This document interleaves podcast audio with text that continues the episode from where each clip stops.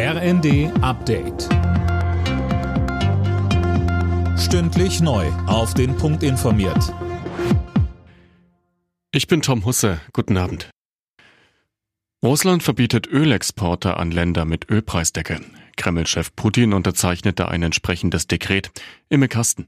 Gelten soll das Verbot von Februar an bis mindestens zum 1. Juli. Betroffen sind davon die EU und die G7-Staaten sowie Australien.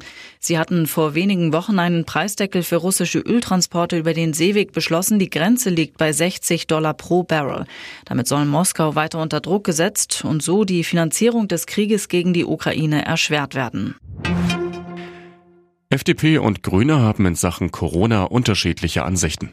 Nachdem Experten die Pandemie für beendet erklärt haben, wollen die Liberalen die verbliebenen Maßnahmen abschaffen.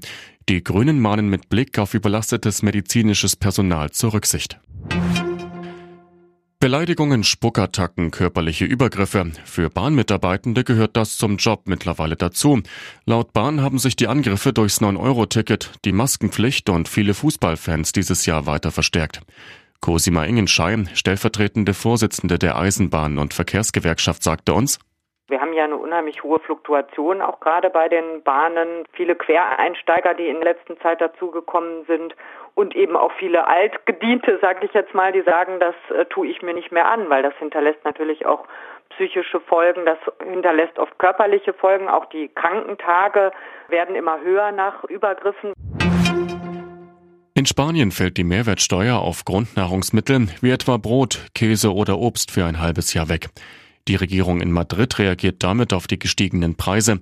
Die Mehrwertsteuer auf diese Nahrungsmittel beträgt in Spanien 4 Prozent. Alle Nachrichten auf rnd.de